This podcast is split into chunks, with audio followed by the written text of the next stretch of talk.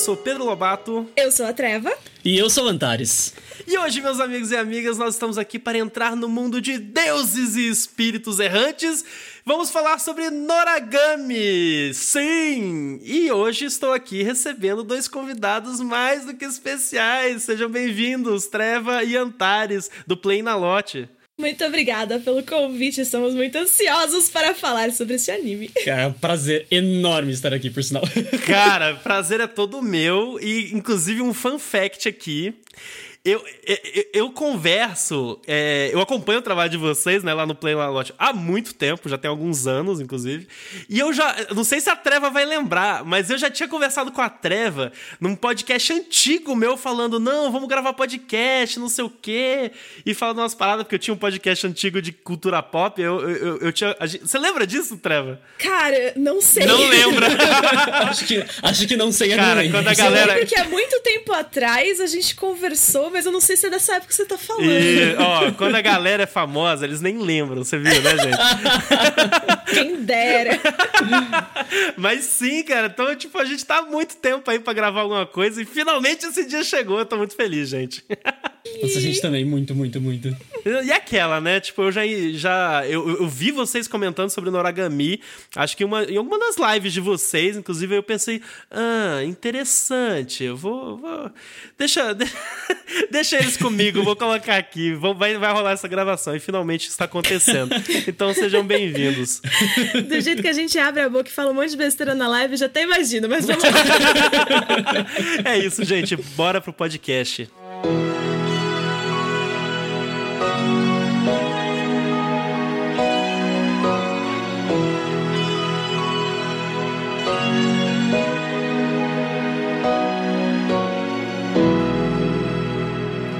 Bom, gente, é... hoje o PH não tá aqui no podcast, né? Então eu que vou puxar a sinopse. Mas antes de qualquer coisa, Noragami é um mangá, né? Tipo, escrito e ilustrado pela mangaka Adashitoka, que foi publicado lá em 2010 na Kodansha, né? Na Shonen Magazine. E teve um anime com duas temporadas que foram lançadas em 2014 e 2015 pelo estúdio Bones. A história de Noragami, basicamente, sem uma sinopse rápida, se passa no nosso mundo atual, né, moderno, Porém, nesse mundo, é, pensamentos, ações e sentimentos ruins dão origem ao que eles chamam de phantoms. São os fantasmas. Uma espécie de espíritos malignos que são capazes de influenciar seres humanos a fazer coisas ruins e tudo mais.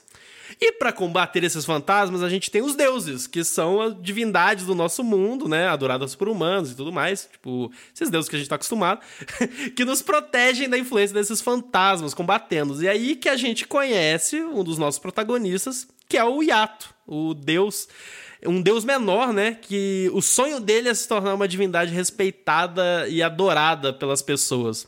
E um dia ele cruza o caminho com uma humana que, aparentemente, com uma certa mediunidade ali, porque ela conseguiu perceber a existência dele, e ela salva o Yato de um, em tese, de um atropelamento. É, e acaba sendo atropelada. E aí, por conta disso, o espírito dela sai do corpo dela às vezes. Ela não morre, mas aí o, o corpo se desprende do espírito como se fosse uma, uma narcolepsia. Ela começa a dormir e o espírito dela sai. E aí ela começa a se envolver com o Yato e os, e os seus amigos para aprontar altas confusões com essa galerinha divina do barulho. Então, pra finalizar assim. Galerinha divina do adorei, barulho. Adorei. Adorei Batendo palmas aqui virtuais pra isso. cara, é, já pra gente começar a falar desse anime, cara. Vocês já tinham assistido ele há quanto tempo? É, é vocês assistiram ele na época que ele lançou, lá em 2014? Como é que foi para vocês isso? Quando eu comecei a assistir o primeiro Noragami foi o ano que lançou o Aragoto, então eu dei sorte hum, de terminar 2015. a primeira temporada e já lançou a segunda.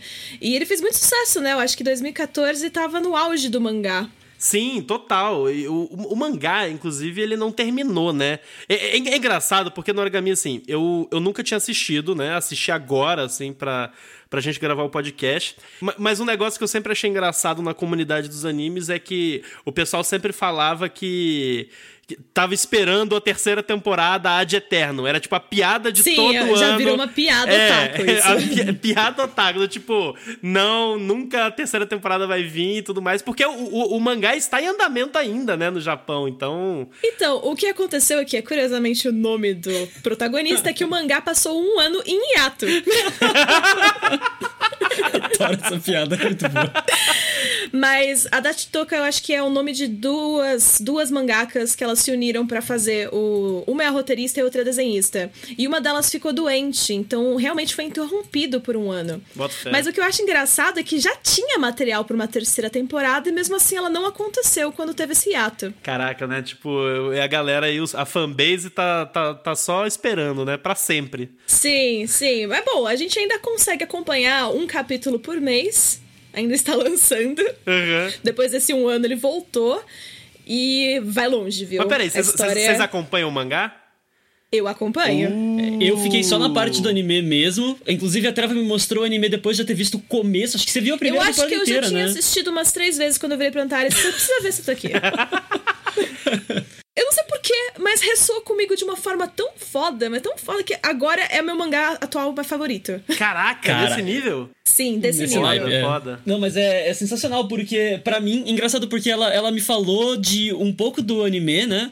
Mas ela. Eu, eu, eu não gosto muito de spoiler, então ela, ela cortou todos, ela não falou de nenhum spoiler. Uhum. Mas uma coisa que ela não falou foi uma das coisas que mais me prendeu no anime, assim, os primeiros cinco minutos praticamente, que foi justamente a sinopse que você deu uhum. da, da Hiyori salvando o Yato. E eu insta olhei e falei, Yu Yu Hakusho. Sim, eu sabia. Eu falei, caraca, mano, que isso? Uhum. Que isso Yu Yu Hakusho na minha vida? Na verdade, eu me lembro de ter te convencido a assistir por causa disso. É, foi por Sim, causa eu virei disso. pra você e você vai gostar porque tem uma pegada no começo que é igualzinho Yu Yu Hakusho, só que eu não falei o que era. Ah, tá. Ah, por isso, por isso que. É, o olhinho brilhou do Antares ele falou: sim, vou assistir. Cara. Então, por isso. Mas sim, eu gostei tanto do, do anime que aí eu, assisti, eu devorei a segunda temporada, devorei todos os ovos, aí eu fui atrás do mangá e o mangá vai só melhorando a história, assim, realmente acho que já daria mais umas duas temporadas até onde tá. Caraca, é, eu até, até já tomei spoiler, inclusive, já, já pedi pra ela, na verdade, me fala o que acontece, porque eu não aguento mais esperar. E aí ela coça, cara. Eu, inclusive, fiquei interessado em saber que a Treva acompanha o mangá, porque eu vou querer pedir spoilers depois, sacou? só vamos lá depois. Nossa, a coisa vai tão longe. Vai, ah, é, meu fica Deus. literalmente uma treta cósmica. pois é, né? Tipo, até pra gente já começar até ir falando né, da, da, da história, a gente debatendo isso, porque, assim, só de você ter falado isso, né? Que, tipo, ah, depois a treta vai ficando cósmica. É uma parada que é, eu acho que a, a, segunda temporada começa a mostrar, né, esse lado Sim. maior, assim, em comparação com a primeira, né? Porque a, na primeira, a gente, o, o comecinho dela ali e tudo mais, tipo, ela, ela começa desse jeito, né? Que a gente já falou da, do acidente ali com a Hiyori, que é a humana que o Yato conhece tudo mais. A gente descobre que o Yato é, é um, tipo um deus pobretão, né? Coitado, é, enfim. O sonho dele é só ser endeusado, né? Que as pessoas. E aí ele fica fazendo. Um, ele é meio que um faz tudo, né? Sim. As pessoas ligam para ele para lavar banheiro, ele vai lá lavar banheiro, tadinho. Mas, mas enfim, mas, é, mas é interessante que nesse começo a gente. É... Acho que o anime ele se preocupa bem pra gente se familiarizar, né, com, com essas dinâmicas desse mundo, né? É de, de, uhum. O lance de, ah, beleza, existem deuses, né? Existem a, as divindades japonesas, assim, que é, elas estão muito relacionadas com o shintoísmo, né? É, de verdade. Uhum. Depois, inclusive, a gente fala um pouco mais disso, que, é, que eu acho que é uma das partes mais interessantes da série. É, e aí a gente tem esse negócio, tipo, não, eles protegem os humanos desses, desses fantasmas e tudo mais. E, e os deuses têm as regalias, que são, tipo, esse, esses espíritos é, não corrompidos, né? Que acabam Sim. virando armas e armaduras do, dos deuses. Tipo, vira a parada, a parte Cavaleiro do Zodíaco do anime, né? Mas é, é, é, muito interessante porque, tipo, a, a primeira temporada eu acho ela muito simples, né, nesse sentido, porque ela se preocupa realmente é, em apresentar essas dinâmicas do mundo, essas dinâmicas uhum. básicas, né? E os personagens principais, né? Então a gente tem aí, tipo, o Yato, né? Que é. Que, inclusive, é engraçado que no. A gente fez um episódio sobre waifus e husbandos, né? Que para quem não ouviu, foi uma putaria desenfreada. É. e a Sayumi, que foi a nossa convidada, lá, a Sayumi lá do Otaminas, o Yata era tipo, é o best husband dela. E... Tá, então a gente precisa brigar aqui com licença, é, vamos... ele também é o meu. Olha aí, ó. não, e aí a gente vai conhecendo, né? Tipo, a personalidade dele, esse lance dele, pô, não, de realmente querer ali, tipo, crescer e tudo mais. E, e a primeira temporada foca, tipo, no Yato, na Hiyori e principalmente no Yukine, né? Que sim, sim. é a criança que ele transforma em regalia e tudo mais, e ela tá aprendendo. E, cara, eu, eu vou falar para vocês, eu gostei. É, da primeira temporada, no geral, eu não gostei dela em tanto tá? Do tipo, é, principalmente quando eu comparo com a segunda, esse é o problema. Mas, eu mas... posso te dar uma justificativa muito válida para isso. Metade da primeira temporada é filler e não existe no mangá. Ah, é? é. Sim. Olha a parte aí. do labo, especialmente. Sim, não existe. Então, não existe. o arco do Yukine existe. É. Depois você pode cortar aí pra segunda temporada. Exato. Bota Exatamente. Fé. Olha aí, eu não sabia disso. E já tudo faz sentido. E, e tem coisas que só acontecem nos ovas que estão fora de ordem. Uhum. Por exemplo, os ovos que lançaram junto com a primeira temporada, eles acontecem depois de uns seis episódios da segunda. Você tem que parar a segunda, assistir os ovos da primeira e depois voltar a assistir a segunda. Porque existe quack spoiler e aí a gente fica sem entender como é que aconteceu essa ligação. Sim, exatamente. Entendi. Mas ó, eu acho uma coisa muito legal que você falou, Pedro, sobre a primeira, a primeira temporada. Isso é uma coisa que pegou bastante em mim. Eu gosto muito de narrativas, né? Uhum. Não, é, não é segredo para ninguém. E geralmente a gente vê nas narrativas que existe muitas vezes e a Noragami acho que brinca um pouco com isso. Existe algum ser que conhece o mundo, né? Uhum. E existe algum ser que vai aprender o mundo. Então Perfeito. é o ser com quem geralmente nós, espectadores, nos identificamos. E eu acho que Noragami traz dois seres que vão conhecendo o mundo, que é a Hiyori, fazendo é, o papel de quem conhece a parte mais natural da coisa, mais humana. Perfeito. E o Yukine também é uma alma que começa a desenvolver, começa a conhecer. Então o Yato ensina coisas diferentes para cada um são dilemas diferentes do que é ser um deus, do que é ser uma regalia e o como isso mexe diferentemente com cada um. Eu, como espectador, consegui me identificar com algumas partes da Hiyori e com outras partes do Ukine. Uhum. E eu achei que isso foi uma coisa que eu não vi em muitas obras, então isso me cativou muito, muito rápido. E ela começa como uma obra até que, tipo, cômica, né? É, ele sim, muito pro sim. lado comédia, até você entender que, na verdade, ele tá tratando de sentimentos humanos, de quando as pessoas são corrompidas, vocês podem, às vezes, se identificar com uma depressão ali um, um, sentimento de culpa em outro lado. E o Yukinete passa isso ao extremo. Sim, Nossa, demais. Sim. De é o que é ser um humano, o que é sentir raiva, sentir dor, sentir medo. E nesse próprio arco, se eu não me engano, o Yato discorre pra, pra. Na verdade, ele discorre de uma forma que você, espectador, entende que, ah, da mesma forma como o Yukine tem chance de se tornar um fantasma, a Hiyori também. Então você começa a sentir aquele medo de, caraca, então é muito importante pontuar como que a ação de cada um é, desenvolve a própria personalidade uhum. e como que você vê um caindo literalmente para fazer as coisas erradas, mentir, roubar e começa a se transformar. Sem entrando muito em spoilers. Okay, sem entrando muito em spoilers. o que eu gosto mesmo da série é justamente isso de abordar o, o valorização da vida. Sim. Uhum das coisas certas. E aí você começa. O anime ele começou a brincar com muitas crenças minhas, né? Porque tudo em Noragami é baseado no que você acredita. Os deuses só, só existem se você acreditar neles. É verdade. Nossa, isso.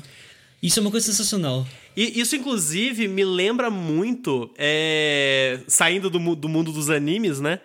O Deuses Americanos do Neil Gaiman. Sim, sim. Que, que sim, ele tem sim, esse contexto muito forte, né? O conceito, né, de que o Deus, a morte de um Deus vem, advém quando as pessoas param de acreditar nele, né? Param de ter fé sim. nele. E isso, isso é, é meio um que faz de, parte do. De teologia. É. é. Como eu já tinha estudado isso e, e, no passado, foi uma coisa que mexeu comigo, porque, pô, é realmente o que eu acredito. É, é a fé das pessoas que mantém as divindades vivas. É, isso, inclusive, você vai encontrar em muitos RPGs nossos. Sim. Mas é, é, tratado bastante no shintoísmo, no budismo. Uhum. O New Gaiman usa esse artifício no Deuses Americanos. Exato. Uma vez eu apresentei Noragami pra uma amiga e ela falou: é, é Deuses Americanos. É Deuses Americanos. Sim, exato. Total, total, total, total. Não, e, e, é muito interessante que vocês falaram da questão da. questão emocional, né? Dos sentimentos e tudo mais. Inclusive, eu acho que o ponto mais alto para mim da, dessa primeira temporada é a relação com o Yukine, né?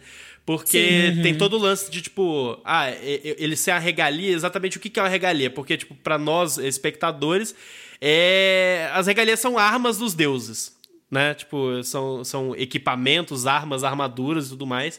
Então, e a gente vê que, tipo, o Yato usa o Yukine para enfrentar os fantasmas, e o, o próprio Yukine, em, em, alguns momentos, ele se questiona, né, sobre, sobre isso, sobre até o papel do porquê que ele tá fazendo isso, né.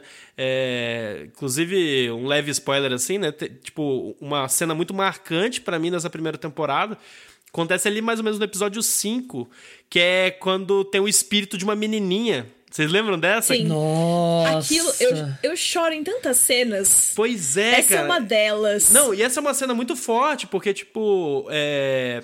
Ah, o nosso ouvinte sabe, tipo, a gente vai falar alguns spoilers, assim, enfim, mas não tem problema. É o... mais do que eu falei, inclusive. É, não. É, tipo, a, a, espírito da menininha, ele o Yukine encontra esse espírito da menininha, tá, tipo, cuidando dela, mas ela é contaminada e ela acaba virando, né, um, um fantasma.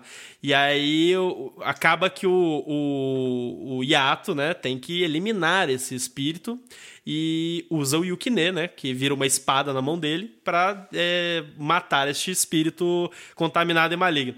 E, e ele é, fica que derrotado. Ele percebe que, que assim, além de ele ficar revoltado, ele se sente culpado, porque uhum. grande parte dela ter sido corrompida foi porque ele deixou ela com medo. Ela só se entregou ao medo quando ele falou aquilo Nossa, pra sim. ela. E ainda tem o ponto de que ele finalmente se toca o que, que é que ele tá matando. Ele tá matando almas como ele. Exato, exato. Não, e, e detalhe, tem, tem, tem uma parada que eu acho muito massa. E vou fazer até um contexto com um mundo de RPG. que, que, eu sei que vocês amam. É, que é, é, o Yukine ele tem um papel muito, muito interessante, justamente porque, primeiro, ele morreu, né? Tipo, ele é um espírito de alguém que morreu. E ele é uma criança, uhum. né? Então, a gente tem um arco muito forte aí, todo, no meio de todo esse anime aí de, né, de ação, de ah, deuses enfrentando é, outros deuses e deuses enfrentando espíritos malignos e contaminados. Mas a gente tem essa relação do Yukine, tipo, na aceitação da própria morte dele, na aceitação do papel dele, né?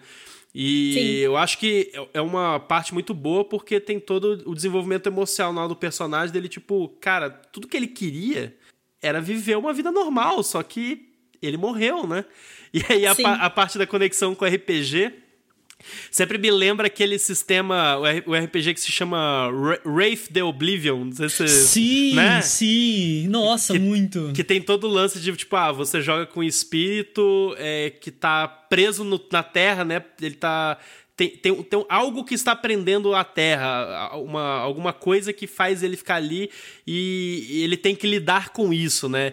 E, tipo, para mim fica muito claro porque com o Yukine essa, essa relação, porque é justamente dele aceitar a posição dele que ele tá ali agora, né? E qual que é o papel dele como regalia no meio de tudo isso. Sim. E aí, invocando exatamente aquilo que você falou, tudo isso sendo uma criança. Eu acho que o, Nossa, o a obra muito faz muito jus a forma que ele se enxerga. Então, tipo, eles não colocam numa criança os sentimentos de um adulto, ou a, a, a resolução de um adulto, ou não. a tranquilidade, ou a paciência, ou a calma.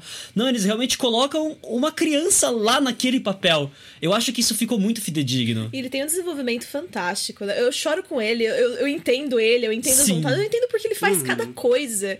Isso é uma coisa coisa muito forte, ressoa com os nossos desejos. E foi uma coisa que fez eu valorizar a minha própria vida, sabe? Cara, é Não foda. era um momento fácil quando eu tava assistindo Noragami, e aquilo me deu uma motivação muito forte, porque eu sei, eu tenho desejos, eu tenho medos, mas eu não posso me deixar ser corrompida. Puta merda. E, e... Porque não. a minha vida faz muito sentido. Uhum. Não, isso é muito foda, né? Porque aí a gente fala da a mecânica do mundo, né? Como que isso se, se aplica na mecânica do mundo de Noragami? É, quando a regalia tem esses desejos, né? Tipo, quando ela. É, o desejo, tipo, egoístas, e, enfim, é, de luxúria ou qualquer coisa do tipo, ela afeta diretamente o Deus que ela tá vinculado, né?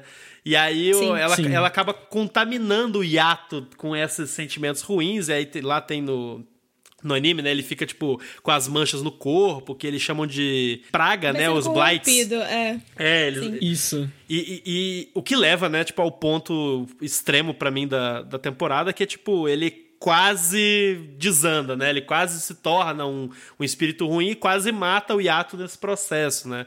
E, e, e deixa claro que outros deuses não deixariam chegar nesse ponto. Eles é... matariam a regalia antes. O Yato não desiste do Yukine. Então, e tem um, é um background doido. fantástico do Yato que vai ser tratado na segunda temporada e depois mais ainda no mangá do porquê ele não desiste.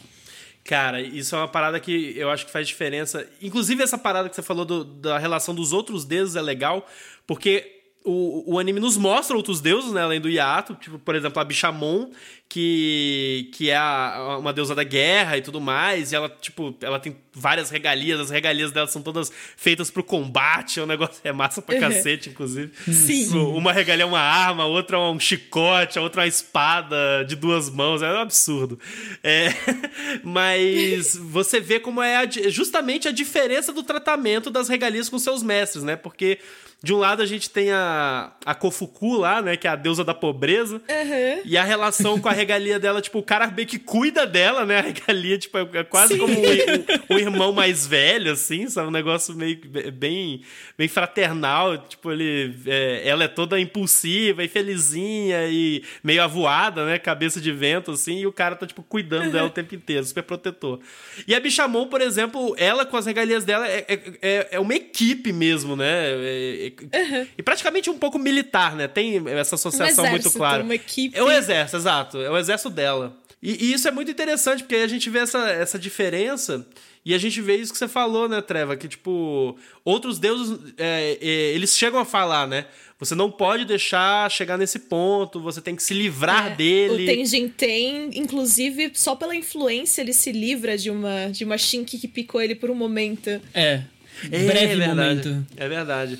Então, tipo, eles têm esse, essas cobranças diferentes, né? E aí já começa esse, já começa esse lado mais emocional aí da relação do Yato com eles, né? Que aí a gente vê, tipo, opa, o Yato não desiste da, da, da, da regalia dele, né? Então, tipo. É, já, já começa ele uma parada diferenciada. Ele se coloca como uma pessoa totalmente errada, na real, ele tem um lado ali positivo que vai sendo desenvolvido aos poucos também. É, e o lado errado, a gente é muito levado a acreditar nisso porque a gente vê que ele tem fama, né? Tipo, as, é, a, a, a, os outros deuses falam, enfim, tipo, ah, o Yato é um deus da calamidade. É meio que um, é realmente um, um deus que, que atende desejos ruins das pessoas, né? E, é. isso vai até assassinato, né? Então. Pois é. Agora, é. Até para meio que fechar assim essa primeira temporada, eu realmente acho que esse é o, é o melhor momento, sabe, da, da temporada para mim, e foi o que eu mais gostei dessa relação do, do Yukine com o Yato e desse lance dele. É, como espírito não aceitar a própria morte, e isso está contaminando ele, aí ele acaba, enfim, contaminando o hiato e tudo mais. Uhum. Porque o finalzinho a gente começa a, a ir para um, um outro lado, né? O finalzinho ali da primeira temporada. É... Quer dizer, no decorrer dela a gente descobre a existência das noras, né? As, as noras uhum, que, são, que são regalias de vários mestres, então elas são marginalizadas. O tipo, ah, o mestre abandonou ela sem necessariamente liberar ela do nome dela, porque para você transformar um espírito numa regalia, você tem que nomeá-lo, né? É, e aí ela passa a te servir. E as noras, a gente descobre que tem uma lá que sempre aparece pro hiato e não explica, né, direito, tipo, tá, mas qual é a relação deles, mas aparentemente eles tiveram uma relação no passado, é um negócio meio obscuro, não é bom e tudo mais. E aí a gente vê, tipo, a Nora com um outro deus, assim, da calamidade, que é o, o, Ra, o Rabo, né? E, uhum. e tem um enfrentamento aí na temporada do Yato com o Rabo que eu acho, eu acho que é uma parte meio jogada, assim, mas depois que você falou, não Treva, existe, que não existe já no mangá. Não existe, mas... pode ignorar. Ele até desenvolve um ponto interessante, né? Ele não chega a ser dissoante do resto da história, mas você percebe que tem algo ali que não foi bem desenvolvido. É, é. Eu ia dar o spoiler do ponto, mas é, vamos deixar assim por enquanto. Vamos deixar assim, não faz sentido. É, se quiser pular, pula. Exato, pode pular tranquilamente. Não, tudo mas... que ele desenvolve, depois ele desenvolve na ele segunda temporada. Ele tem que desenvolver de novo, né? É. Tipo, não faz sentido. Não, mas pode falar o um spoiler, Antares. Pode mandar ver. que ele trata um pouco da perda da memória da Hiyori. Ele trata da perda da memória da Hiyori, mas esse vai ser o arco da próxima temporada. É, é... Exato. Fica, fica esquisito ele começar com isso na segunda temporada, praticamente, né? Acabou de resolver com, com o Rabo e, e volta esse de E novo. outra, pelo passado do Yato, e aí vai, vai vir spoilers do mangá, que eu não vou dar. Pelo menos não agora. É, não faz sentido ele ter uma, um companheiro. É. Pois é, essa é, essa parte é até naquele negócio, né? Tipo, a apresentação de mecânicas do mundo. É o lance de, tipo, ah, a Hiyori, ela, por mais que ela toda vez que ela tem as, as, as narcolepsia dela, o espírito dela sai, ela fica ali convivendo com os espíritos e tudo mais, deuses e etc. É, a gente descobre que ah, os humanos eles esquecem, né? Que é justamente o lance da, da adoração. Então, uhum. se, se não existe adoração, é natural que o humano se esqueça da, da influência divina na vida dela. Então, ela tem esse detalhe de, tipo, ah, é, o, o, o rabo com a Nora, tipo, eles tiram a memória dela. Aí tem todo o drama do Yato querer, tipo, ah, trazer de volta e tudo mais. Uhum. Agora, eu, eu, particularmente acho esse, esse, esse momento da temporada meio fraco, assim. Inclusive, fraco para um final de temporada, para um clímax, saca? Sim, não. Sim, sim. Eu gosto de alguns detalhes de como desenvolve o relacionamento dele com a Hiyori. Eu gosto de algumas cenas que são uhum. muito legais. Mas não precisava. Não, não, não precisava. precisava. Mesmo. No mangá isso é desenvolvido de outra forma. Pra, pra eu falar pra você, eu, pra eu não dizer que eu não gostei de nada desse clímax, né? Desse final, do combate e tal. Que é o momento shonenzão, né? Da, da, da, da temporada. É na hora que o, Yato tá brigando lá com o, o ele. O, o ele, tipo, parece que tem um passado com o Yato, e o Yato, tipo, um, um, passado sanguinolento, em que ele matava pessoas e não sei o que, era um deus da guerra. Aí o Rabo, tipo, fica insistindo, tipo, não, você vai lutar comigo como você era e tal. Aí o Yato, por um momento, ele luta com ele, tipo, o olhar dele muda, assim, ele tal. Fica Me lembrou demais. Rimura, exato, né? exato, é, é isso que eu ia é, falar. É, lembrou muito isso. A luta do Kenshin com o Saito. Caralho, é igualzinho. É igualzinho. Sim. E pra não falar que eu não gostei de nada, eu gostei dessa parte, porque me lembrou Samurai X. Demais. Olha, agora, sinceramente, a segunda temporada, que é, chama é, Noragami Aragoto, né?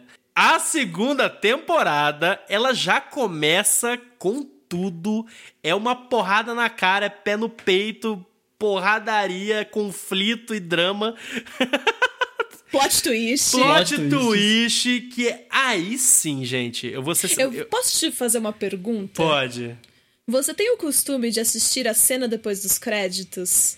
Não. Então você não viu a cena depois do último episódio da segunda temporada? Ai, meu Deus, acho que não. Então Nossa. você não viu quem é o vilão da série. Eu, eu, eu, vou precisar. Eu vou precisar pausar agora o podcast. Meu Deus, não, tô brincando. Depois eu vou assistir. É o melhor plot twist do mangá e o melhor plot twist da segunda temporada. Minha e mas ele nossa. acontece. Nenhum episódio tem cena pós-crédito, só o último episódio da última da segunda temporada. Meu Nossa, Deus. Cara. Caralho, que treva. Isso... Agora ferrou a minha cabeça aqui. Eu vou ficar o podcast inteiro pensando. Putz, como é que a gente vai fazer? A gente vai dar um spoiler? Não, e eu tudo Pode, tudo, pode eu, dar um spoiler. Eu, depois dá. Eu gosto de fazer uma brincadeira com todo mundo que assiste a segunda temporada de falar o vilão da série inteira aparece na música de abertura. Sim. Nossa, Eu não doido. me toquei até esse último momento. Até esse último momento, doido, ninguém doido. se tocou quem era na abertura. Que foda, massa, massa. E depois que você reassiste, você olha e fala: Caraca, eu Faz não acredito sentido. nisso. É. Você fica com um ódio mortal do. Nossa, ah, meu Deus. Não, mas ó, sem sacanagem. Antes da gente fazer a revelação de quem é o vilão da série. Sem sacanagem, quando vocês assistiram a primeira temporada e a segunda temporada, vocês já foram conquistados na primeira temporada? Fácil. Eu já tinha sido na primeira, é. mas eu assisti seguido, né? Eu devorei é. acho que tipo em uhum. uma semana as duas. Entendi. No meu caso, no meu caso, o, o que, por incrível que pareça, o que me conquistou É que a segunda é muito melhor, Não, a segunda é muito falar. melhor. É que sim. o arco do Yukine é muito bom, isso é. me conquistou. O arco é muito bom, eu, concordo. Eu diria que eu fui, eu fui surpreendido porque a minha expectativa não estava tão alta, eu admito. Uhum. Mas pequenas, pequenas coisas. Eu sou uma pessoa de, de simples prazeres, digamos assim. então, pequenas coisas como a entrada meio Yu Yu Hakusho, que me remete muito à minha infância. Perfeito. É, pequenos detalhes, a coreografia de luta, a música de abertura, as músicas de quando ele usa a regalia do. do uhum. Quando ele usa o Yukine. Os protagonistas fugirem do padrão. Fugirem da Hiyori, por exemplo, gostar então, de luta por isso livre. você já tava, você já tava, já 100% envolvido. Entendi. Entendi. Mas a coisa que mais me prendeu, para ser bem sincero, eu, eu me pego muito na música, né? Mas a coisa que mais me prendeu nesse anime, mais que a música, foi a questão do nome. Porque a gente tinha mais ou menos saído de uma leitura com um livro que tratava muito sobre o nome das coisas, o nome das, das entidades, da, da natureza. O que faz você dominar é o nome que você dá você pra... Você tá falando o nome do vento? Exatamente. eu não ia falar o nome, mas já que você falou, né? Não, assim, louco, tem então, que falar. E, então a gente tava... Eu tava muito nessa pilha quando ele falou sobre dar o nome pra... Pro Yukine, pras regalias. E como o nome muda de... De, de mestre pra mestre. mestre, pra mestre. Até a Treva me chamou a atenção. Ó, repara que na família da Bichamon só tem o Kazuma com o final uhum. Ma. Todos os outros são Ha. E aí eu tem fiquei, um motivo pra isso. Mano. E o, o, o Yato sempre dá com o final Ne, Exato. Ne, Yukine. E todos eles têm essa particularidade. E isso me pegou de um jeito, porque eu tava nesse, nesse, nessa montanha russa, subindo com essa ideia do nome, o nome, o nome, isso. Então tudo Já na história de RPG era nome, mil nome, ideias nome, nome. de RPG. Nossa, aí chegou o Noragami e falou: ponto, é isso aí que você vai gostar. E eu falei: beleza, é isso aí que eu vou gostar. que massa. Não, eu, eu pergunto isso é porque, para mim, realmente, a segunda temporada foi quando eu fui fisgado, sabe? Tipo, uhum. a primeira eu fui assistindo e, e, eu gostei do arco do Yukine também, assim. Pra mim, a melhor, pra mim, a melhor parte da temporada é o arco dele. Uhum. Mas na segunda, a segunda, tipo, ela já começou para mim me fisgando pesado, sabe? E eu gosto tanto do começo dela quanto do final. Os dois arcos que a gente tem na segunda temporada. Tanto o Bichamon e, quanto o. Quanto eles indo pro Underworld lá, exato. Tipo, pro, pro, Yomi. Cara, porque o, o, primeiro arco a gente vai, né? É, já falando, o né? O plot da Bichamon, de porque a Bichamon é incrível, maravilhosa. É. é. que a gente descobre, né, que eles têm. Isso, isso na primeira temporada a gente já vê, né, no finalzinho ali, que ela tem uma treta com o Yato. Aconteceu Sim. algo no passado uhum. aí que ela quer matar o Yato, por, seja lá da forma que seja, e é isso aí. Mas aí na segunda temporada a gente tem o foco nessa relação dos dois. Porque a gente tem lá um, um, uma das regalias da Bichamon que a gente descobre, né? Que ela tem várias regalias, porque ela tem Sim. esse costume de salvar as regalias, não deixá-las abandonadas e tal. Por mais que ela não as use, né, tipo, ativamente no seu dia a dia, é, ela tem, tipo, no palácio dela, porque Bichamon é uma, é uma dos deuses é, shintoístas é, relacionados à fortuna, né? Então, Sim. é uma, um grande deus, né? Tipo, é um deus é, muito famoso e tal. Então, consequentemente, ela é uma deusa rica, né? Ela tem, tipo, uma propriedade enorme é, no, no céu lá, né? Que é Takamagahara, que, que seria o céu, né? Tipo, em tese, assim. É, meio que o Olimpo, talvez, assim, uma parada meio nessa vibe. e ela tem uma mansão lá em que as regalias dela vivem, mas uma dessas regalias se revolta e tá ali tramando contra ela, né? E a gente tem toda né, esse plot twist deles, o, uma das regalias da, da, da Bichamon que é, ajuda o Yato, né? E aí ela descobre, é, exila ele, e aí a gente descobre o passado do Yato com ela. E, cara, sério, esse arco para mim foi muito massa. Tipo, aí pelo filho do Shonen. No filho do Shonen, no filho do drama, porque aí a gente tem é, a gente descobre mais do passado do Yato. A gente descobre o lance de, tipo, por que, que o Yato matou as regalias dela lá no passado, né?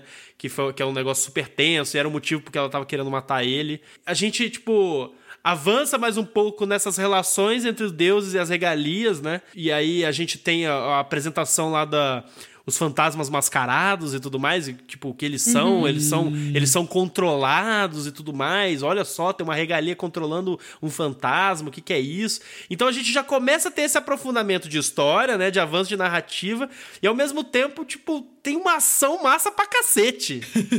Nossa, sim, totalmente, totalmente. Não, é surreal, é surreal. Isso, esse arco é ainda mais legal no mangá, viu? Nossa senhora, meu Deus. No mangá, o anime resumiu. Mangá, tô vendo ele discorre mais ainda sobre a história dos, dos Shinkis antigos, a história do, do, do Kazuma. Tem um, um, acho que uns dois capítulos que conta só o passado do Kazuma que eles só ignoraram no anime. Entendi. Pô, e o então Kazuma é muito é massa, legal né? mesmo, dá muito mais peso. Nossa, Eu acho é que do, das regalias, é o Yukino e o Kazuma são meus favoritos. São. Eu adoro eles. Os, ambos têm um, um, desenvolvimento de personagem muito incrível. Pois é, eu, eu, o Kazuma, tipo, ele é um, né, um, dos, um dos principais personagens nesse arco inicial da segunda temporada aí, porque ele é a, a regalia que eles chamam de a voz guia, né? Tipo, todo deus tem um, uma das suas regalias vai ser o, o guia, é como se fosse o braço direito. E o Kazuma é o da Bichamon, né? E ele é muito uhum. massa, né? É ele que é quem ajuda o Yato, ele tá relacionado ao passado do Yato com a Bichamon, né? É, que é um passado trágico e tudo mais. E, e aí a Eu gente... adoro o conceito de que ele é uma regalia suprema. Isso! E, você, e não, não existem quase nenhuma regalia suprema. Ele só se torna uma quando ele arrisca a própria vida para salvar exato, sua deusa. Exato, exato, cara. E aí, acho que no mangá isso, isso é uma coisa é, é um momento Shaman King. É, de, nossa, putz, aí puxou. Eu não tinha nem me tocado, obrigado. Nossa, muito obrigado. Não é? é. O melhor muito... de cada show, nem você Caraca, vê aqui. Isso, exato. Você tava puxando e contando da sinopse, eu vou lembrando, né? Porque já faz um tempo que a gente viu e eu, a minha memória é meio fraca, mas eu vou lembrando como Noragami vai exponenciando. Então ele te introduz, eu acho que ele te introduz muito bem de uma forma narrativa os problemas e ele vai exponenciando. Mas olha, pode morrer. Mas olha só, qual é o problema de um deus morrer? Tem deuses que morrem, mas eles voltam. Tem uhum. deuses que não, porque eles são esquecidos, etc, etc.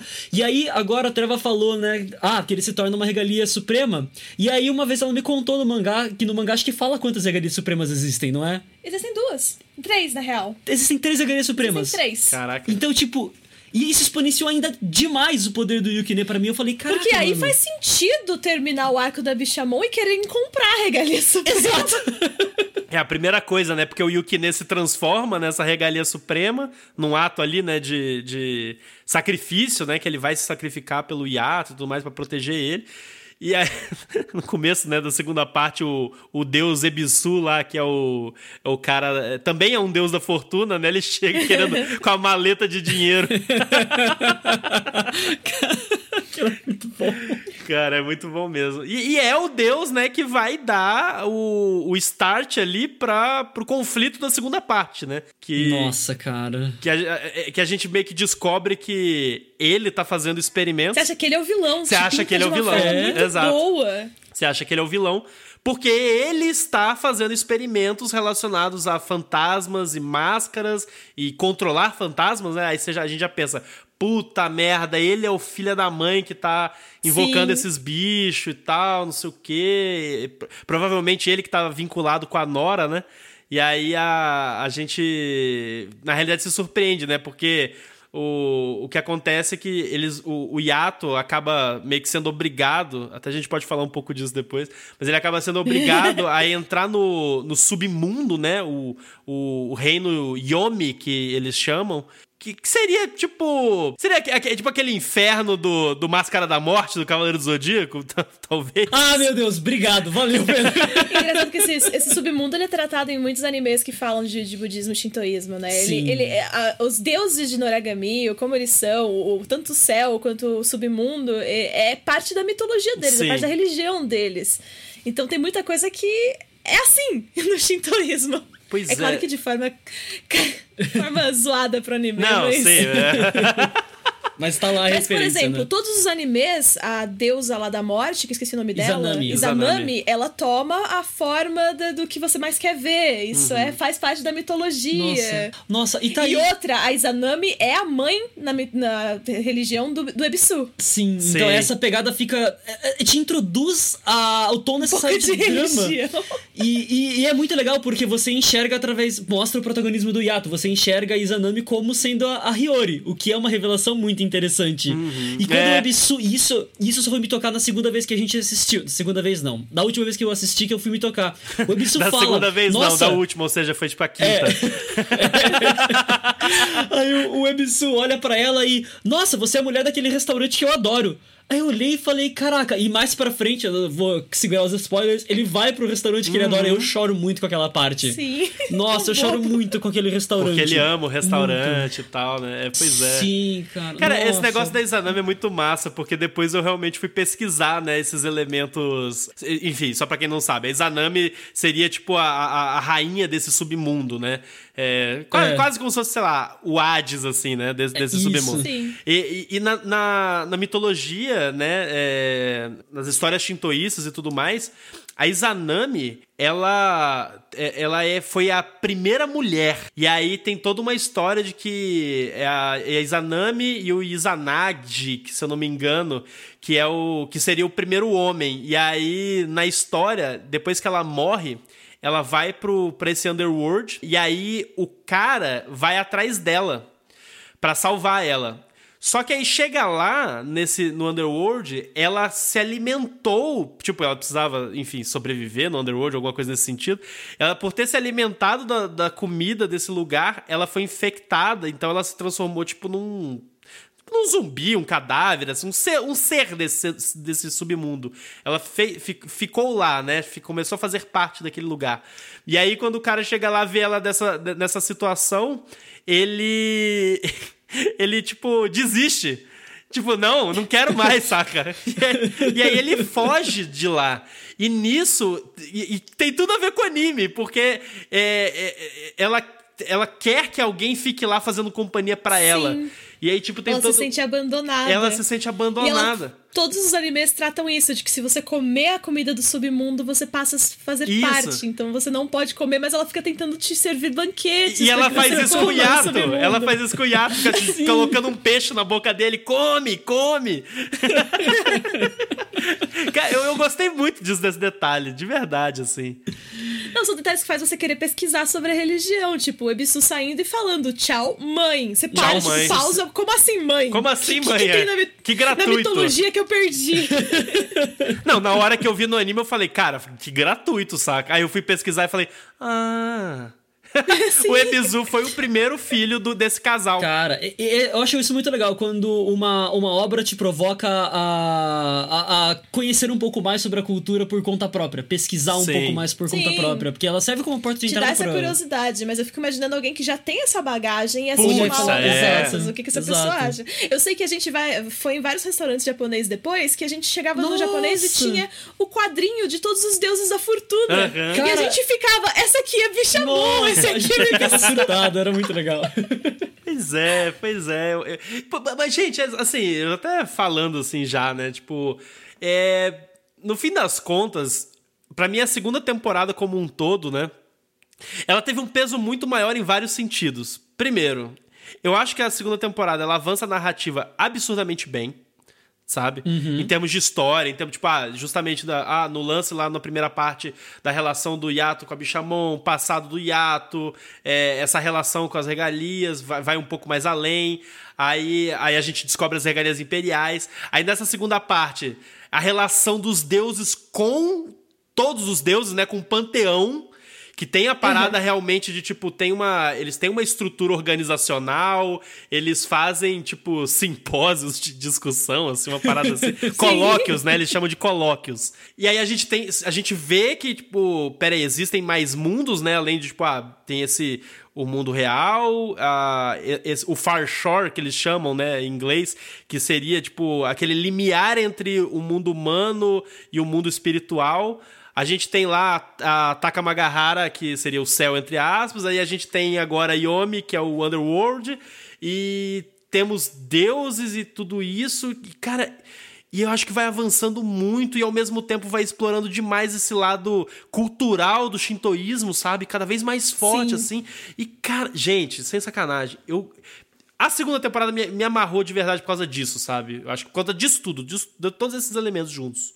Sim. É, o world building é fantástico. Sim. O world building é fantástico. E começa a juntar com várias obras que você já viu. Toda vez que tratar sobre shintoísmo vai ser, vão ser os mesmos deuses, vai ser tipo o céu e o submundo também. Sim. Você começa a realmente querer aprender mais sobre isso. Sim, sim. É muito legal. Tem um momento emocionante da, né, da, da sucessão do Ebiso no final. Sim que, que é, tipo, emocionante pra cacete e, e faz, fazendo relações com outras coisas de novo, né? Porque, cara, sério, esse anime, esse anime me fez muitas relações com N produto de cultura pop.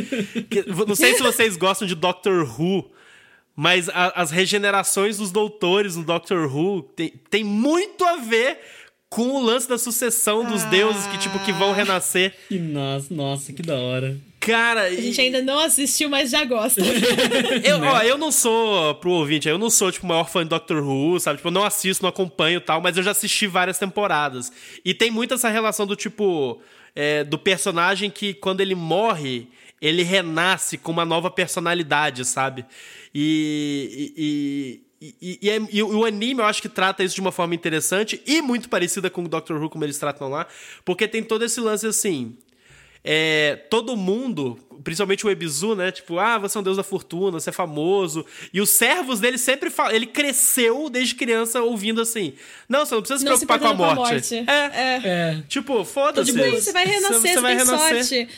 E aí tem todo o processo de convencimento do Yato de, tipo, você não pode querer morrer. Não, até exato. o ponto de que ele realmente não quer mais morrer, ele exato. quer ver, se, se, sentir vivo. E o Yato depois se sente uma falha porque ele não conseguiu proteger o Puta, mas isso é muito É, é uma foda. carga emocional tão forte. É, pois é. Cara, é, não, é fantástico, assim, porque você justamente vê um personagem assim o Yato, né, que tá numa relação que é completamente diferente de todos os deuses, justamente por ele ser um deus menor, entre aspas, né? Por, por não ter um milhão de seguidores e tudo mais. Se o Yato morrer, muito provavelmente ele não vai renascer. Exato. então ele, ele dá valor à vida dele, né? E aí, tipo, ele ensinar um outro deus, um deus maior, a dar valor à vida dele, caraca. Sim. É um momento e tanto. e reflete com a gente, né? É. Poxa, a gente assiste aquilo é, refletindo sobre as nossas próprias experiências. Pois eu é. acho uma coisa muito legal que o, o, a obra te dá muitas perspectivas. Essa era a palavra que eu tava procurando, perspectiva. Uhum. Então você tem a perspectiva do Yato, que é um deus menor que pode a qualquer momento morrer e nunca mais voltar. A perspectiva de um deus que isso não é um problema. A perspectiva de um Shink, um Shink que uma regalia, né, que foi que tem tá a caindo... função de guiar o seu, seu mestre se ele for a única, Exato. não pode uhum. corrompê-lo. Aí tem a perspectiva dos humanos, né, no, no fator Isso. da Hiyori. Então eu acho, eu acho muito gostoso que você tem muitas formas de você observar a trama e até uma frase que o Yato fala, eu agora não vou lembrar se na primeira ou na segunda temporada exatamente, quando ele é confrontado com a questão, acho que deve ser na primeira, que as regalias elas podem cometer delitos, né, podem errar e, e se corromper. E aí o Yato fala algo do tipo, não, mas os deuses não, porque os deuses estão sempre certos. Eles não entendem o conceito de certo e errado, não é? Os deuses é diferente. Estão sempre, não, os deuses não, não erram. Eles é. não erram, ele fala justamente isso. O Yukine sabe o que é certo e errado porque ele já foi um humano. Exato. Nós deuses não, não erramos. É, é uma coisa que a gente não para pra pensar todos os dias na nossa vida, né? Mas é, essa forma de lidar com perspectivas diferentes é uma coisa Quando que me A gente acha que um deus é mal ou bom é porque a gente tá aplicando os nossos conceitos Exato. humanos nele. Mas na real, um deus não, não tem Não se aplica as mesmas é. regras, né? É. É. Eu acho isso fantástico da série. Agora, ó. Isso é bem legal. Você falou, eu vou puxar então esse outro lado, tá? o, o, eu concordo, tá? Tô com vocês, eu senti isso também. Agora, uhum. um negócio. Cara, teve um negócio que eu não gostei. Que para mim ficou faltando. E por favor, Treva, você me diz. Aí você faça a relação com o mangá também para ver se, se é melhor ou não. Mas, mas para mim, o ponto mais fraco e o mais decepcionante de Noragami é a Hiyori. Porque a Hiyori ela não é aproveitada, ela ela o tempo inteiro na trama para mim, sabe, a forma como eu senti ela, ela é meio que uma âncora moral dos personagens. É, é aquela personagem que tipo que faz os outros personagens, é, enfim, quererem enfrentar alguns desafios, é, faz o Yato, né, tipo, se esforçar em alguns momentos.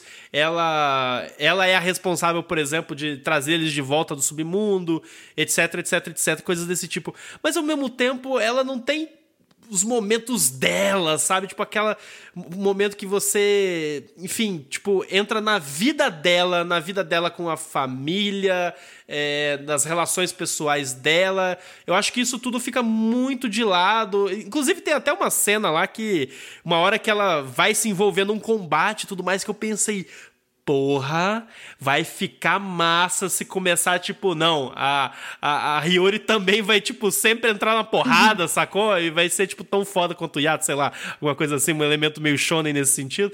Mas, mas ao mesmo tempo, tipo, não rola nem isso, sabe? Nem essa exploração dela mais nesse sentido do shonen. Aí eu, eu fico, eu fiquei, não sei se vocês sentem a mesma coisa, mas eu sinto que ela é uma personagem massa, só que ela é mal aproveitada no anime. Sim, você tá certo. É, é bem isso. Porque ela tá lá muito sem objetivo, né? Porque começa o plot ela querendo voltar ao normal e de repente ela não quer mais voltar ao normal, ela quer fazer parte daquele mundo. Pois é. Então, ela perde o único objetivo que ela tinha, porque agora ela tá junto realmente porque ela gosta do Yukine, ela gosta do Yato, ela não quer mais esquecer deles tá porque ela fez essa promessa pro tá Yato. apaixonada. Se apaixonou 100%, mas qual que é o desenvolvimento dela? Não tem. Não ela tem. já é milionária, ela é verdade, tá de boas né? com os estudos porque ela é uma boa aluna. Uhum. Ela, no máximo, gosta de luta livre, mas ela meio que esquece esse lado dela porque o mundo espiritual é muito mais divertido. Uhum. E sim, ela não tem um desenvolvimento. O único desenvolvimento dela é tentar manter o hiato vivo. Engraçado, é. porque até agora eu não tinha parado pensando nesse aspecto, mas ela realmente se torna uma observadora para você, não, espectador, de se conectar. Eu acho isso legal né? porque o Tenjin brinca com isso. Ah, é? De Hiyori, você perdeu o seu objetivo de vida. Ele fala isso pra ela, é verdade ele vira para ela e fala assim: você não pode esquecer, você não vai ter uma vida é. normal se você for muito religiosa. Você vai ser o quê? Uma beata? tipo, você precisa namorar. Você vai se dedicar. Precisa, é. é. exatamente. Vai viver tua vida. Mas é, é, esse, esse é o desenvolvimento dela, é não ter desenvolvimento. eu espero que mais pra frente eles resgatem isso. Ah, Sim, porque de fato ela tá num limbo. A deriva. Ela tá deriva. É. Porque, ah, eu. eu Mas nem no mangá isso resolve, Treva? Então, ela sempre tem esse papel de balizar os personagens. Puta merda, bota fé. Tu, tudo é pela Hiyori, tudo é. É tipo. É a âncora. A ela Hiyori é a âncora. sempre vai acreditar. Exatamente. Hum. Por, por um lado, eu, eu concordo sim, inclusive, mas agora parando para pensar, por um lado, ela, ela se torna uma poesia, uma metapoesia, digamos assim porque ela tá literalmente divagando entre dois mundos, né? O humano e o mundo sobrenatural. Então ela, ela tá ali à deriva. Ela tá ali no, no, no meio termo. É que o plot dela é: os deuses interferiram tanto na vida dela que ela não consegue mais ter uma vida Isso. normal. É. O a Antares é enxergou uma vai. metáfora aí. É. Tipo, pra onde ela vai? Ela é o balizador humano de todos os deuses. Ela faz todos os personagens evoluírem por algum motivo. Uhum, Tanto é que ela tá sempre impressionando as pessoas. É que mais pra frente o plot vai virar muito dela também, mas aí eu vou ter que dar alguns spoilers. Ah, não, aí, aí é mangá, aí é mangá, aí é mangá. é mangá. Tem uma obra que a gente viu recentemente chamada Steven Universe, que puxou uma coisa que eu achei legal, que assim, seria interessante se fosse abordado pela, pela por Noragami e pela Hiyori que o, o protagonista, né, o Steven, ele tá sempre resolvendo os problemas de todo mundo. Ele tem a empatia, ele tem tudo que você precisa para ser um good guy, né, uma pessoa do bem. E chega no, no, finalzinho e aí ele se torna o problema. O problema. Porque ninguém resolveu os problemas dele, ele tava passando por traumas o, o negócio Absurdos, inteiro. é. Então eu fico imaginando se no futuro, em Donagami, a Hiyori se tornaria... Mas olhando assim, só pro anime, se a gente for realmente separar a obra, uhum. a Hiyori tá lá pra ser o tá plot jogada. É, tá jogada. É, ela tá jogada. Uhum. É. A história é do Yukine, da Bishamon, é do Yato, é do Kazuma, é de do todos spoiler os alert. do spoiler alert. Do spoiler... não, mas ele também não é muito tratado. Não? É ele que vai começar a desenvolver o plot da Hiyori. Ah, ah legal. Ah, ok, pronto. Okay. Tadinho do Pedro, ainda tá morrendo dentro. Mas sim, tipo, você vai pegar, tipo, teoricamente a protagonista, que faz o bagulho é. acontecer. Ela não precisava estar lá. Não. É verdade, as coisas. Se você tirar a Hiyori, a história ainda acontece. Ela acontece. Ela é, tipo, extremamente pontual, no sentido de estar ao lado dos personagens para falar as coisas certas nas horas certas, para apoiar o hiato. É que, tipo, ela possibilita que as coisas aconteçam porque ela é a primeira crente real no hiato. Ela faz um isso, tempo isso, hiato. Exato. Nossa, isso por sinal é muito linda essa é linda, cena, essa né? cena é linda. Nossa, muito bonita. Eu, eu choro também. Eu choro junto com o hiato. O, como repre... o que aquilo representa para ele, ainda com, com é todo... É... Nossa, e agora você falou de Eu Choro com essa cena. Eu, eu até vou fazer um, uma, uma confissão aqui. A cena que mais me faz chorar é a cena do Ebisu criança indo pro restaurante. Caraca, e porque para mim. Uh, o... É todo o peso do hiato é... e a criança perguntando. Tipo, todo mundo me fala que ele foi mal. Ele deve ter sido mal já que ele foi punido. Né? Nossa, né? e, e, e, assim, eu tenho. Eu tenho. É pesado issues, assim, eu tenho, eu tenho problemas pessoais com morte, inclusive. É um dos, umas coisas que me, me buga. Então a forma como o Naragami tratou, isso ressoa demais comigo. A, a forma como o Yato trata a morte ser diferente dos outros deuses. Uhum. Então, quando chega na parte do Bisu que ele efetivamente voltou a ser uma criança, eu, eu, eu não sei cara, isso me destrói por dentro. Tipo, várias e várias vezes. Olha, a galera me zoa porque eu choro com qualquer anime, basicamente, né? Mas, mas é, é engraçado porque a, a, a, parte que me emocionou muito foi a morte dele também. Foi a do Ebisu. Sim. A, quando ele, aquele momento, para mim, foi muito. Porque, primeiro, né? É uma morte meio drástica, né? Bem. É, sim, sim. É, visual e gráfica, né?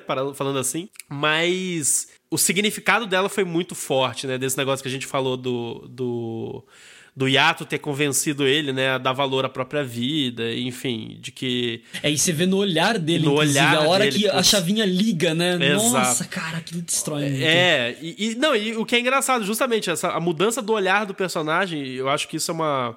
É um mérito artístico, assim, né, da, da parte do, do anime. Depois, até no próximo bloco, eu quero, vou falar mais sobre a parte de design e tal.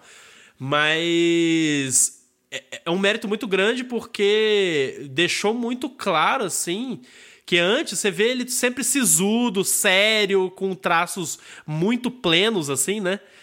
E, e, esse é o momento que, tipo, você enxerga a humanidade no Deus. Sim, sim.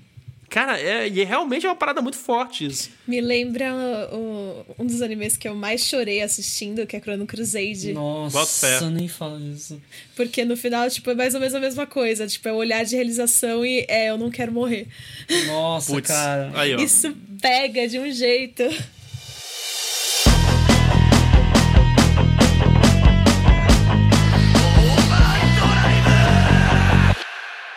Bom, gente, a gente falou, tipo, bastante, assim, né, da, da história do, do Noragami das duas temporadas, assim. A gente, a gente passou basicamente por ela inteira, praticamente, né?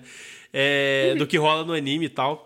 Mas eu quero voltar um pouquinho no que o Antares mencionou rapidamente num determinado momento sobre as músicas dos efeitos sonoros do anime. Que, uhum. olha, eu acho que é um dos grandes pontos fortes desse anime são os efeitos sonoros. Eu tenho que concordar com você, cara. A música dá o ponto alto em vários momentos. Cara, a, tem uma trilha sonora, tem uma parte, sem sacanagem. O, o, o, nome do compositor aí, cara, o responsável pelas músicas do anime é o Takui Wazaki, que não é novatão assim, nem nada do tipo. Ele, ele já fez música para vários animes, inclusive feitos sonoros pro Gurren Lagann, o Bungo Stray uhum. Dogs e tudo mais que é outro, né, é, anime do, do mesmo estúdio, do Bones. Mas, caraca, a trilha sonora dos combates, que rolam um, uns estalados, assim, tipo, é, é uma mistura de música eletrônica com elemento japonês, né? Sim. Sim. E me lembra demais, demais, demais, demais, demais o cara que faz a trilha sonora do, do Páprica, dos filmes do Satoshi Kon, saca?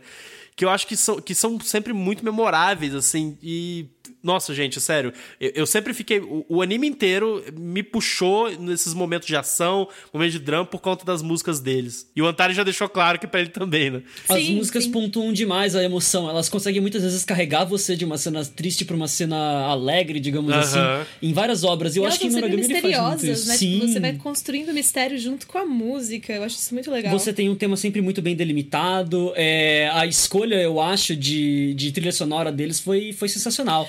Fora é bem isso que o Pedro falou, dos elementos eletrônicos com música tradicional japonesa, porque você está falando de uma cultura tradicional totalmente, de deuses isso. que estão totalmente adaptados para a modernidade. Todos eles se vestem como pessoas modernas e mostra que ao longo do tempo eles também tiveram mudanças de acordo com a sociedade. Nossa, é incrível. Eu, eu fico sem palavras. É, tipo, não, é, a música realmente é muito boa. Não, e os efeitos da, da voz dos Phantoms quando eles estão falando, que, tipo, aparecem várias vozes. Ih, mioi. Isso! Aparece uma voz grossa, uma fina, uma de criança, tudo mistura. Nossa senhora! Dá um arrepio! Cara, eu já me arrepiei agora. Pode ser o frio, mas eu já me arrepiei agora. Uma coisa que ainda não foi muito explorada, mas que as divindades têm cheiros e são cheiros bons e agradáveis. Acho que a Hiyori fala muito sobre o cheiro do Yato pra ela, inclusive. Sim, mas né? ela, ela, ela se comporta como uma Ayakashi, porque as Ayakashis também vão pelo cheiro, porque elas ficam Sim. repetindo cheiro bom. Mas o som delas falando isso é... e as vozes se misturando, é dando aquela sensação de que tem várias vidas que estão totalmente tomadas pelo desespero. O que, que são Nossa, as Ayakashis, ô Trevor? Oh, as almas, né? As Ayakashis seriam todas as almas corrompidas. Então entendi, são as almas que estão 100% levadas pelo, pelo desejo, pelo eles... instinto. Acho que eles traduzem para fantasmas, inclusive, é, né? Não, é. a caixa traduz para fantasma, para monstro. Pra... É, que, é, é, é, que nesse anime eles não usam alguns termos que são os termos padrões, né, da, da cultura. Então, tipo, Sim. os phantoms seriam os ayakashis, da mesma forma como, pelo menos na tradução de legenda, assim, que eu vi, eles chamam os deuses de deuses, né, tipo, gods. Mas na realidade, uhum. tipo, no, no, shintoísmo eles falam kamis, né? É verdade. É verdade, é verdade. Mas quando, quando a Hiyori se transforma, eles falam que ela vira uma meia Ayakashi. Ela ainda tem o, o, o senso humano, ela não é corrompida, Mas o fato dela sentir o cheiro como Mayakashi, dela gostar do cheiro, se atrair pelo cheiro, uhum. você já fica meio. Tem coisa aí. Sim, sim. Isso aí tá estranho, porque as Ayakashi também seguem isso. Sim, boto fé. Mas ah, e falando de música ainda, o que que você. Qual, qual que é a, a open ou a end favorita de vocês? Aí a gente discorda.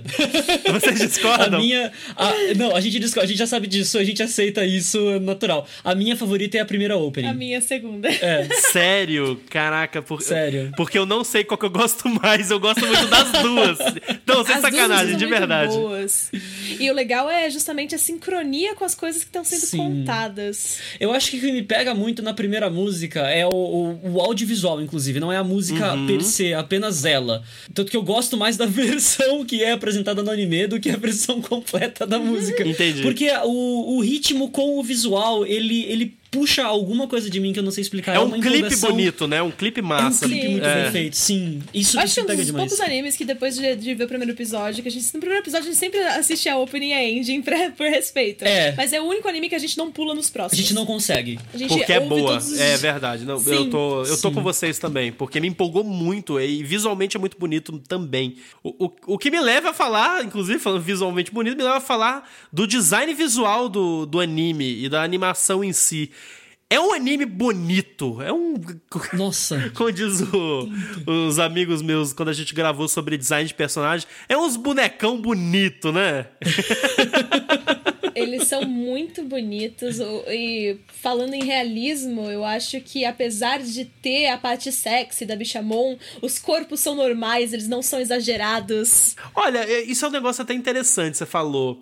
É, porque a Bichamon, assim, na primeira vez, é, a maior parte das vezes que ela aparece, né? A gente vê que as regalias dela, que são as roupas dela, né? Que protegem ela, deixam ela seminua, né? Aí na, na segunda parte da segunda temporada ela usa uma outra regalia, que aí ela ela é uma armadurona, uma full plate completa, parecendo a Joana Dark, assim. Joana Dark não, a, a, a Saber do, do Fate sim, Stay Night, sim, né? Sim, sim, sim. E, e é engraçado porque, mas assim, por mais que ela seja ultra sexualizada, né, tipo, em termos de design, né, tipo, porque ela tá ali com o corpão quase todo de fora, eu não sei se sou eu que, que a minha visão que já, eu já ignoro esse tipo de coisa, sabe? Porque eu, obviamente, eu não vejo anime querendo, nossa, eu tô aqui pra ver, é mulher uhum. peituda mesmo, saca? Tipo, eu não sou esse cara, mas, tipo, não me incomodou porque. O, o, não sei, o anime eu acho que não, não, não ficou focando nisso, nem nada do tipo. Sim. Não tem, tipo, aqueles peitos balançando de formas que desafiam a física. Uhum, exatamente. A última vez que a gente assistiu, inclusive, foi recente. Acho que foi, foi recente. mês passado. É. Uh, eu eu fui pausando e provando pro Antares o porquê que os ângulos não estavam focando nas coisas erradas. Exato, exatamente. Apesar de aparecer, né, calcinha, ela quando o, o Kugarra, que depois a gente descobre que é o antagonista da, da, do da primeiro arco da segunda temporada, uhum. é quando ele tá tratando ela, que ela tá pra, nua tomando banho, inclusive, e, e realmente eu olhava pra Treva e falava, Treva, mas tá, é, é assim, por que que eu não estou... Não te incomoda Por que que não porque incomoda? não está focando. É, é aí que mostra a nudez e o corpo como uma forma de expressão de arte, não para fazer as pessoas olharem dessa é, forma. Perfeito, é isso aí. É claro que ela é bonita, é claro que você vê que ela tá sexy, ela é ela, sensual, ela... ela, é gata. Exatamente, é... ela te passa uma sensação mais de empoderamento do que de sex... sexualização. Pô, perfeito, é isso aí. Não, então, é, é, eu, eu até puxei esse assunto porque eu, eu fiquei com essa sensação, saca, Antares, igual você.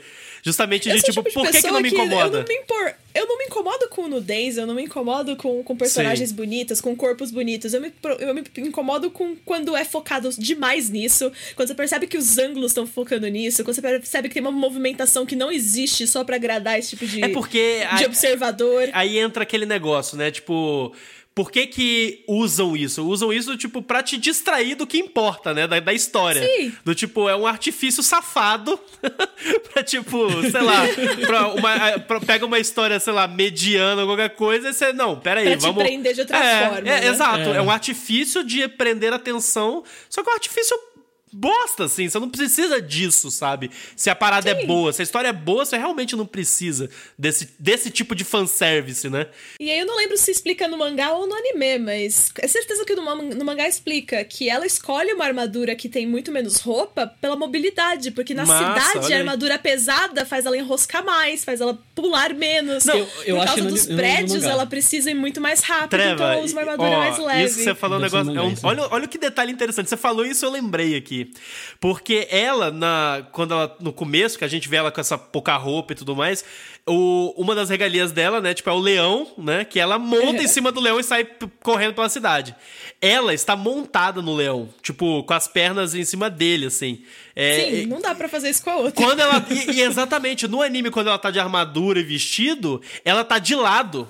Ela senta de lado no leão. Olha Eu não tinha percebido isso. Não tinha também. Eu, Caramba, eu percebi isso hoje. Eu percebi isso hoje e eu fiquei. Não, mas isso que é engraçado, porque eu percebi hoje e eu falei, ah, ela tá de lado. Mas só agora que você falou isso da mobilidade da armadura que eu pensei na correlação. Ou seja, é um detalhe que faz ah, sentido. Mano, E no mangá ela vai trocando de chinks conforme a época que ela tá. Bota as, as roupas dela vão trocando, as armas Nossa, dela vão trocando. Por isso que tem chinks no, no mangá que falam, não, ela não me usa há anos, mas eu já fui a maior companheira, eu já fui a roupa. Isso, uhum. se, isso, isso, para você ver como o detalhe da narrativa é bem encaixado. Eu gosto de narrativas que tem esses detalhes que eles, eles invocam o detalhe para utilizar o detalhe. O detalhe não fica perdido. No, na, na segunda temporada, isso é importantíssimo para você entender como todas as regalias dela é, se comportam. Então ele puxa os elementos do primeiro, do primeiro arco, que é uma regalia não pode picar o seu senhor, então a regalia Isso. tem que estar sempre feliz, sorridente, de bem com a vida, de bem com tudo, tem que estar de bem com a vida mesmo. Pra Sorriso segunda temporada mostrar que todas elas estão preocupadas mais em não machucar a bichamon do que em não se machucarem. Nossa, né? isso é, é, é, é assim, é uma puxada de elementos e detalhes que se você se você não presta tanta atenção, a história flui bem e você aproveita. Mas se você presta atenção, eu acho que dá aquele prazer, aquele gosto de caramba, como esse elemento foi bem explorado, como essa ideia foi bem utilizada e foi repontuada e tem motivo. Então, eu, eu acho que Noragami, inclusive, é uma obra que tem um replayability que a gente chama para o jogo, né? um reviewability, né?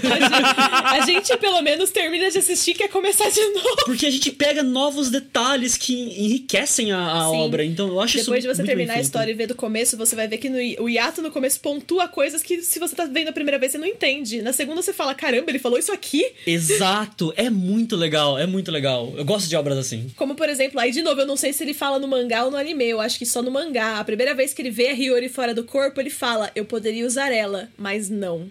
Pera, eu não peguei essa.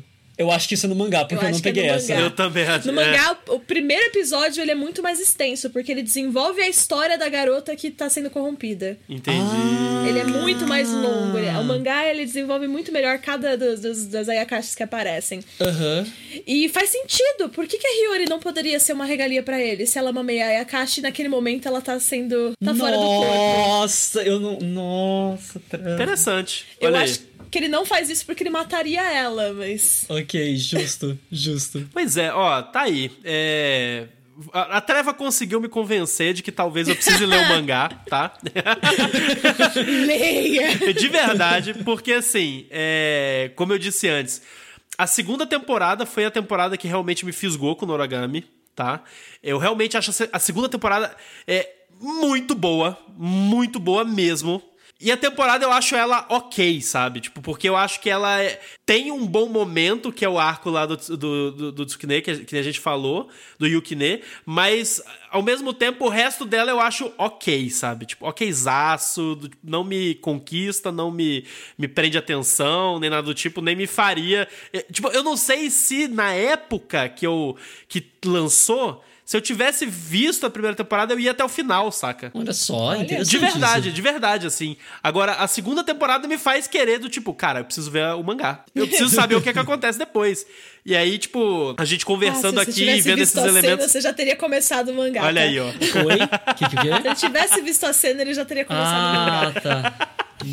Ai, meu Deus, olha a treva aí me, me torturando. Ai, ai. Que dó. Você não tem dó das pessoas, né? Não, nenhuma. nenhuma. Só pra terminar a parte visual, é, eu acho que a arte no mangá ela é ainda mais bonita. Ah, meu Deus. É, é um é dos mangás melhores desenhados que eu já vi na minha vida. Caraca, olha Elas mandam muito, o design do, do, dos personagens é muito bonito. Pois é. Eu, no anime eu acho até bem representado, assim. Tipo, eu, eu não li o mangá inteiro, nada do tipo, mas eu já. Eu, eu tenho o primeiro volume. para falar que eu nunca li nada do mangá, eu tenho o primeiro volume do mangá quando ele lançou no Brasil, sabe? Mas eu, eu acabei não continuando comprando porque eu compro muito mangá. Mas a, a, ilustração eu achei do anime, a adaptação do anime pro, do mangá, tipo, ela é até bem, bem fiel, assim. Inclusive na representação dos olhos, que eu acho que o anime faz muito bem, assim. Que, ou, ou gente com um olhão bonito, né? Bem desenhado, Sim, bem pintado. O olho deles é muito bonito. Eles são vidrantes, assim, tipo, é, é absurdo. Mas, mas é bom saber que o mangá continua com aquela qualidade de, de arte, assim, porque eu, eu, eu, me atrai, assim, me dá vontade de querer ler mais ainda. Sim, eu acho muito bonita. Assim, não deixa a desejar em nada, principalmente nas cenas de ação. Nossa, olha aí, ó. Então, pra galera que tá interessada, já foi lançado no país, aqui no Brasil. Acho que a Panini, inclusive, que quem lança o, o mangá. Eu não sei se, se tá fácil ou difícil aí de encontrar Tem alguns volumes que estão impossíveis de ah, achar. Então, só que a nossa pronto, sorte, tamo, tamo no... pra quem lê inglês, pelo menos, é que os capítulos são iguais do mangá em inglês. Então, se tiver algum volume faltando, você pode comprar o inglês, que vai ser um pouco diferente o formato, mas os capítulos vão ser os, os sequenciais. Boto fé. Fazendo inclusive. Que foi exatamente o que eu fiz. Eu, eu completei metade em inglês, metade em português. Bom, a gente não tem muita opção, né, editoras do Brasil? Ei, então toma essa pontada gratuita aí. Tipo isso.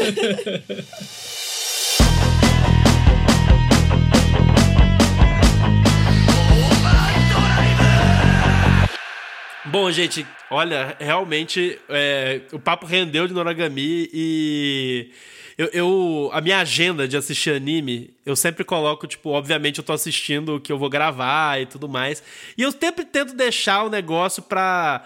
pra assistir, terminar de assistir próximo da data de gravação, porque eu sei que eu fico maluco para conversar a respeito, saca? e eu, eu, eu, eu, eu, consegui acertar isso com o Noragami, porque eu terminei, tipo, bem próximo da nossa gravação, porque eu tava, caraca, eu preciso falar logo com a Treva, com a Thales, vou ficar doido. Então. Sensacional. Então... Não, inclusive, outra. É, a gente ia gravar também com a Sayumi Dotaminas, que eu disse até mais cedo, né, que o, o Yato era uhum. o best husband dela. E ela não pôde estar tá aqui é, gravando com a gente, ah. mas ela mandou um recadinho, gente. Então, confere o recadinho da Sayumi aí pra gente. Oi, gente, tudo bem com vocês? Eu espero do fundinho do meu coração que sim. Aqui quem fala é a Sayumi.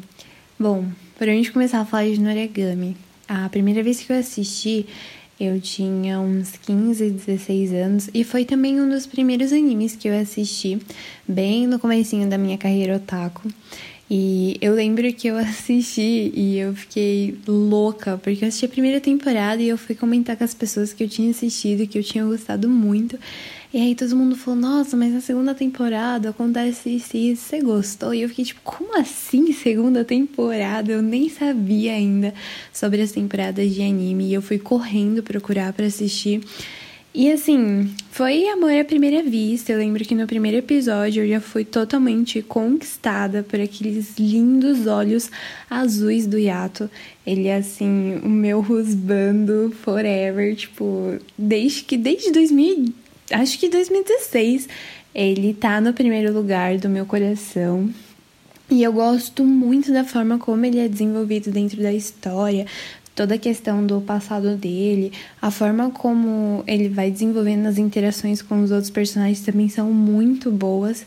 E eu costumo falar nos meus stories, até mesmo no feed do Ig, que eu não gosto da Yori, que, tipo, eu acho ela uma personagem chata, que ela atrapalha muito meu casamento, mas tudo isso é meme, viu, galera?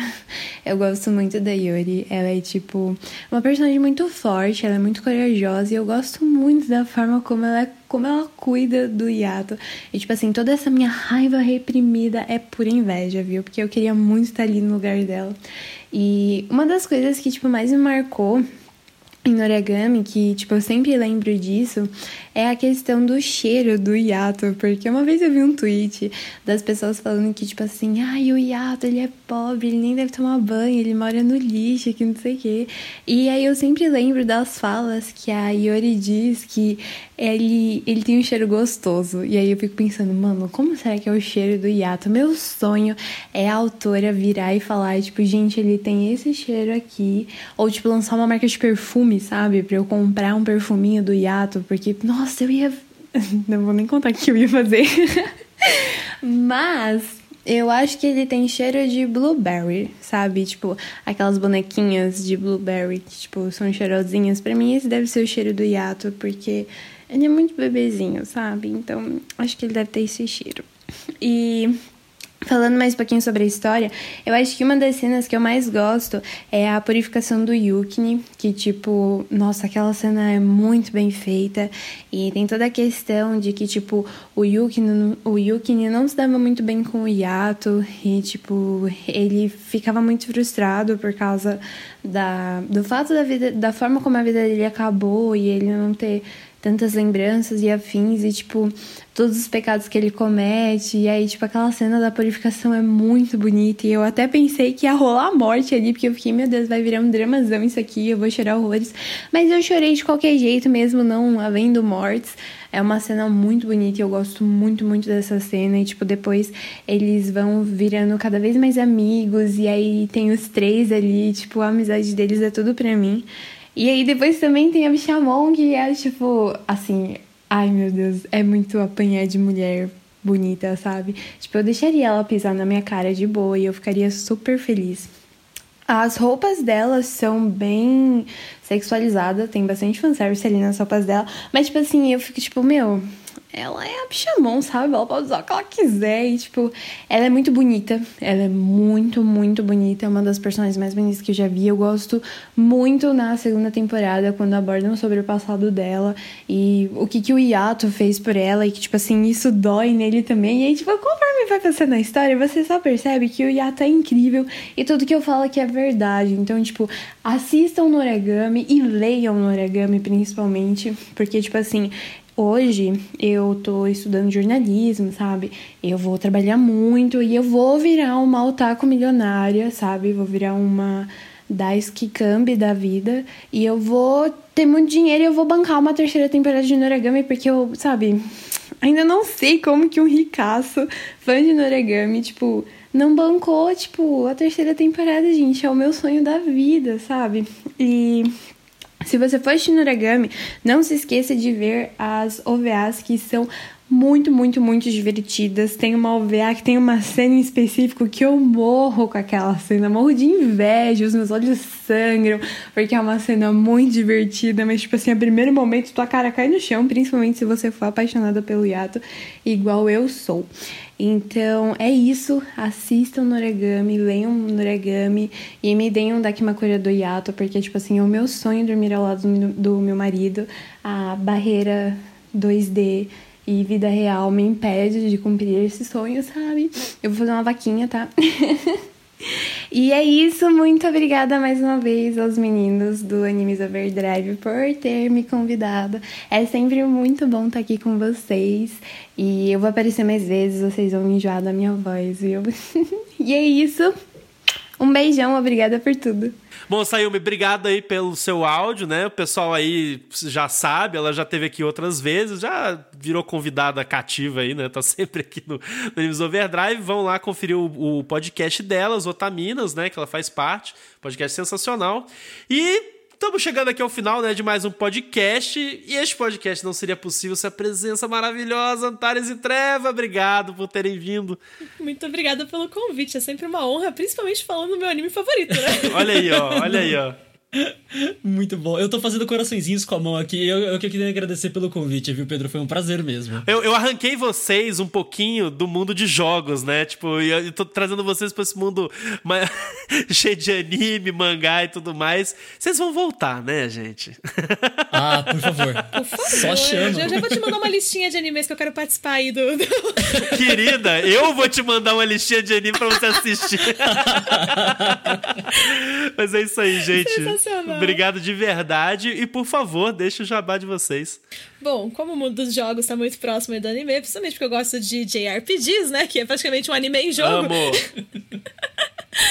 Sejam muito bem-vindos aí a conhecer o nosso trabalho. A gente tenta aí provar os benefícios dos jogos através de gameplays muito divertidos e trazendo pesquisas aí, assuntos que mostrem que jogar faz muito bem. Nós temos um canal na Twitch, que é onde a gente faz transmissões ao vivo, o Play a Lot. E o Play a Lot é o nome que a gente usa pro blog, pro canal no YouTube. Temos o, o Twitter do Play a Lot também, que é manuseado muito mais pela treva. Mas lá a gente tá sempre conversando com vocês. O nosso Discord também a gente tá criando uma comunidade bem legal, conversando sobre jogos, compartilhando fontes de pesquisas fantásticas e desenvolvendo o nosso trabalho lá. Sintam-se convidados. Gente, as redes sociais, tanto do Play a Lot quanto as redes sociais pessoais do Antares da Treva, vão estar todas na descrição. E eu reforço o convite, vão conhecer o conteúdo deles. Eu direto tô. Eu entro na Twitch deles lá pra encher o saco deles e, e, e falar de anime na Twitch de jogos. E, eu, tá certo, e, eu, e eu sei que a galera deles tem um monte de gente que assiste anime também, então isso é muito massa Sim. mesmo. Estão é, produzindo conteúdo maravilhoso aí, inclusive parabenizando vocês aqui formalmente no podcast, porque eu amo o conteúdo que vocês produzem e estou acompanhando vocês já há um bom tempo e fico muito feliz novamente é, por vocês terem vindo aqui. E vocês com certeza voltarão. Muito obrigada. e hoje só tô eu aqui, o Jabá de sempre, né? Não se esqueçam de seguir as redes sociais do podcast, arroba Overdrive Animes no Twitter, Facebook ou Instagram. Vamos conversar, vamos expandir o assunto. Vocês gostam de Noragami? É, o Yato é o best husband de vocês também. vamos, vamos, conversar lá nas redes sociais ou mandem um e-mail para podcastoverdrive.gmail.com.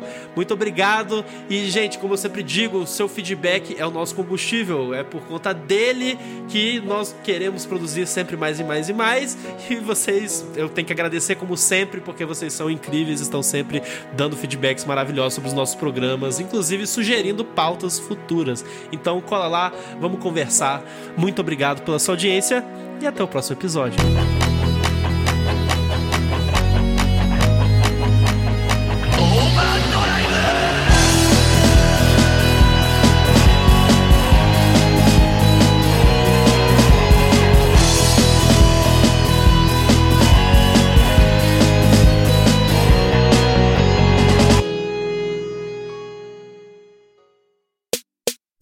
Este podcast é produzido e editado pela Elis Studios.